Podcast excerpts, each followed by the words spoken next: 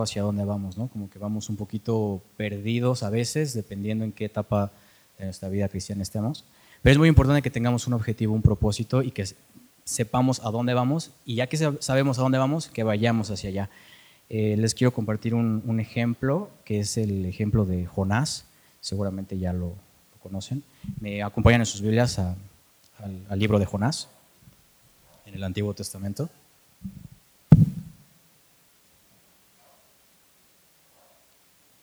Y vamos a leer los primeros 10 versículos. Es una historia pues, que seguramente ya todos conocen. Em, Jonás 1 eh, dice que, bueno, Dios viene a Jonás, ¿no? Él le dice, vino palabra de Jehová a Jonás, hijo de Amitai, diciendo, levántate y ve a Nínive, aquella gran ciudad, y pregona contra ella, porque ha subido su maldad delante de mí. Y Jonás se levantó para huir de la presencia de Jehová a Tarsis y descendió a Jope y halló una nave que partía para Tarsis y pagando su pasaje entró en ella para irse con ellos a Tarsis lejos de la presencia de Jehová. Pero Jehová hizo levantar un gran viento en el mar y hubo en el mar una tempestad y tan grande que se pensó que se partiría la nave, y los marineros tuvieron miedo, y cada uno clamaba a su Dios, y echaron al mar los cenceros que había en la nave para descargar, descargarla de ellos. Pero Jonás había bajado al interior de la nave y se, se había echado a dormir. Y el patrón de la nave se le acercó y le dijo, ¿qué tienes, dormilón? Levántate y clama a tu Dios, quizás él tendrá compasión de nosotros y, nos, y no pereceremos. Y dijeron cada uno a su compañero, venid y echad suertes para que sepamos por causa de quién nos ha venido este mal. Y echaron suertes y la suerte cayó en Jonás. Entonces le dijeron ellos, decláranos ahora por qué has venido, nos ha venido este mal ¿qué oficio tienes y de dónde vienes? ¿Cuál es tu tierra y de qué pueblo eres? Y él respondiendo dijo, soy hebreo y temo a Jehová, hijo, eh, Dios de los cielos, que hizo el mar y la tierra. Y aquellos hombres temieron sobremanera y le dijeron, ¿por qué has hecho esto? Porque ellos sabían que huía de la presencia de Jehová, pues él, él se los había declarado. Bueno, entonces en este ejemplo, hermanos, que estamos viendo sobre pues cómo Jonás huye ¿no? de, de, su responsabilidad.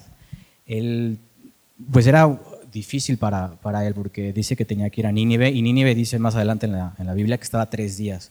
Entonces, pues no es lo mismo tres días aquí en, en coche, ir a alguna ciudad lejana y quedarse en un hotel, sino en ese entonces ir a Nínive tres días era una, pues era un viaje bastante pesado que pues, involucraba peligros, probablemente ser robado o quizás hasta perder la vida. ¿no? Entonces, obviamente, Jonás pues, no, no, no, quiso ir, pero bueno, eh, Dios lo pone en su lugar, después se arrepiente, después eh, lo traga un pez, él se arrepiente, el pez lo escupe y finalmente él va a Nínive. O sea, finalmente termina siendo lo que Dios le había pedido, termina siendo proactivo, pero para llegar allá, pues tuvo que pasar por, por esto, ¿no?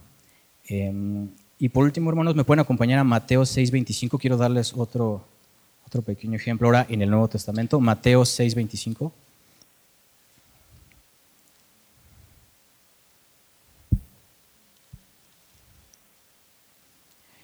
Y esto es importante, hermanos, porque hay, podemos ser proactivos de dos maneras. Una es ser proactivos en nuestra vida personal, en nuestro trabajo, en nuestras aspiraciones, lo cual pues no está mal porque pues tenemos que de alguna manera hacer algo y para nuestra vida tenemos que, comer, tenemos que trabajar. Y está bien, pero aquí este versículo nos habla de dónde está nuestro corazón. Si nuestro corazón está en las cosas de la tierra, en nuestro trabajo, en nuestra salud, en nuestra juventud, en nuestro, nuestros problemas personales, pues probablemente nunca vamos a llegar a, a, tener satisfacción porque pues no hay, pues no hay nada que nos pueda llenar, que le pueda llenar al humano más que tener satisfacción espiritual. Y si me acompañan a Mateo 6, versículo 25, dice Jesús algo muy importante, le dice a sus discípulos, le dice, por tanto os digo, no afanéis por vuestra vida, qué habéis de comer o qué habéis de beber, ni por vuestro cuerpo, qué habéis de vestir. ¿No es la vida más que el alimento y el cuerpo más que el vestido? Mirad las aves del cielo que no siembran, ni ciegan, ni recogen en graneros, y vuestro Padre Celestial las alimenta. ¿No valéis vosotros más que ellas? ¿Y quién de vosotros podrá, por mucho que se afane, añadir una a su estatura un codo? Y por el vestido, ¿por qué os afanáis? Considerad los lirios del campo, cómo crecen, no trabajan ni hilan, Pero os digo que ni aun Salomón, con toda su gloria, se vistió así como uno de ellos. Y si la hierba del campo que hoy es y mañana se echa en el horno, Dios la vista así, ¿cómo hará mucho más a vosotros, hombres de poca fe? No os afanéis, pues diciendo, ¿qué comeremos o qué, qué comeremos o qué beberemos o qué vestiremos? Porque los gentiles buscan todas estas cosas, pero vuestro Padre Celestial sabe que tenéis necesidad de todas estas cosas. Y aquí es, este versículo es muy importante, dice, mas buscad primeramente el reino de Dios y su justicia, y todas estas cosas os serán añadidas. Así que no os afanéis por el día de mañana, porque el día de mañana traerá su propio afán, basta a cada día su, propio mal. Entonces, hermanos, em, hay que ser proactivos, pero proactivos en la espiritualidad. No, o sea, sí proactivos en la vida de eh, qué voy a comer, me preocupa mi familia, me preocupa mis problemas, está bien, pero más que allá, más allá de eso dice, busca primero el reino de Dios, busca, busquen primero tener eh, pues esa llenura del Espíritu Santo y todo lo demás eh, será por añadidura. Gracias.